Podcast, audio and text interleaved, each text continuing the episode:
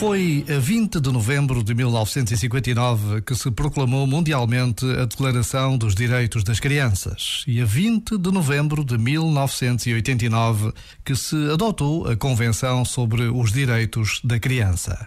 E mantém-se a necessidade e a urgência de defender e divulgar os direitos das crianças de todo o mundo. Como seria o mundo se as crianças não precisassem de fugir de suas casas, nem ter frio em campos de refugiados? Como seria o mundo se todas as crianças pudessem ser vacinadas, ou andar na escola, ou fazer desporto e aprender música? Aquilo que para tantos de nós são direitos possíveis, para milhões de outros são realidades impossíveis de alcançar.